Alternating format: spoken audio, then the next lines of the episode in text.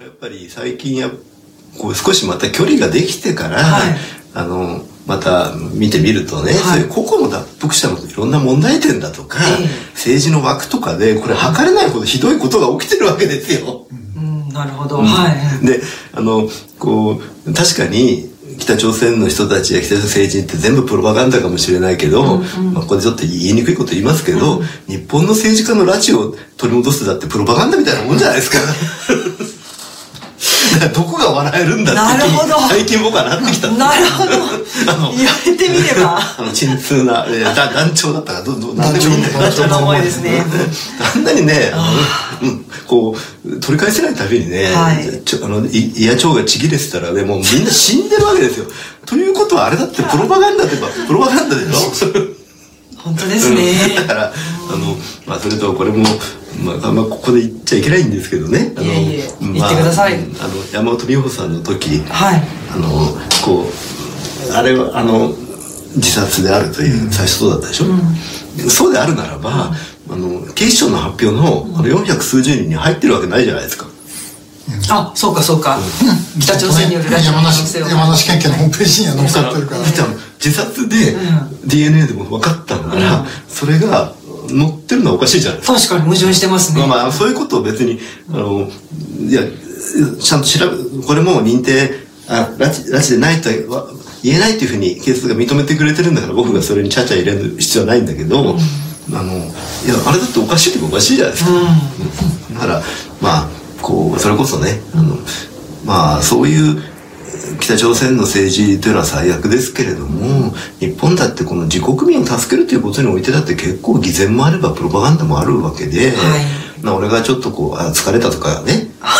のきまあ、疲れたとか傷ついたとか言って、はいい、る間にとにかく今どんどん偉いことが起きてるわけですよ。えで、まあ、そういう点で言うとやっぱりこれは少しは何かやんなくちゃいけないからとうん言って、え最近はあのこうだ前とはちょっと違う形でええ何か拉致問題でも北朝鮮問題でもできないかなと思って、あーあの荒木さんがせっかくええ人権映画祭って形でやってくださってるんでですね、はいえそれを元にして、ええーあとまあちょっと後半ではですね、今ちょっとこういうことをできないかと思って取り組んでますっていうのを少し喋れればと思ってあます。、ありがとうございます。ちょっと一つあの昔からのあの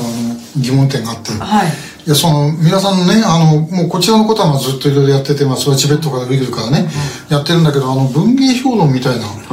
ジャンルはね、これがまたね、すごいなと思うんだけども、どうしてこれだけこの人はこのこんな本読んで、これだけのこと書けるんだろうと思うんだけど、あ、そういろんな人が言ってまます。いやあれは別にそのあのもともとええそっち系だったんですよ僕は人間的にはね。はうんああのまあ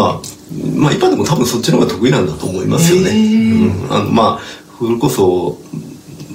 まあこれはやっぱり趣味の問題ですけど、やっぱりとにかくあの小説と漫画は、あのマジで、うんあのまあ最近の新しい漫画ついてってないけど、へえうん漫画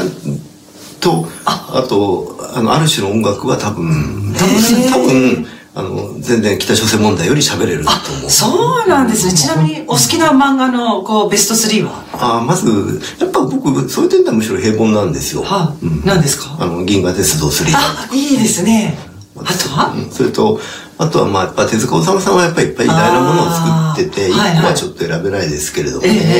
え。手塚治虫作品は全般的にお好うき。ん、まあ全もちろんいろんなのがありますけど、まあ、全般的に好きは好きですよね、いやいや、私はそういう一面を全然存じ上げなかったので。あとアニメはやっぱり、あのこう新海誠さんあうんはいはいこれやっぱ私も大好きですいやこんなすごい人いたんだなと思ってですよね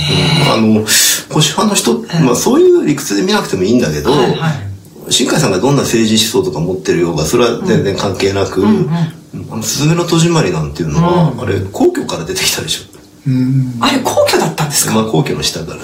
ああ、はいはいはい。言われてみれば。いや俺絶対ね正門塚から出てくると思ったんだ けど皇居のなるほどね。うんあれなんかやっぱりね、ああ、ああなるほどなっていいうか。や、でも視点がさすがですね。なるあほど。あなるほどっていうか、あの、それ沈めるっていうの、神道のそうですね。あれはイメージでしょ。ああいや神道至る所に散りばめられてますよね深海作品がねまあそうですよね。だから、あれ別にあの人が保守派とかそういうんじゃなくて、アニメーションってあのほらまあよく言われることだけど、あのアニミズムから来てるでしょあえごめんなさい知らなかったあそうですかそうなんですねいやつまり絵が動くんだからつあまりあの人間が演じるんではなくて、はいはい絵が動くでしょあなるほどそれはあのアニミズム、まあうんそれこそ神道じゃないはいけど、はいそこにスピリチュアルがどんどんな絵絵であろうと、ええものであろうと、はいそこに心が宿っていてそれなるほどがそれがありだから人間の力っていうか、ええあの最新の技術を使って、えそういう絵の中に命をえ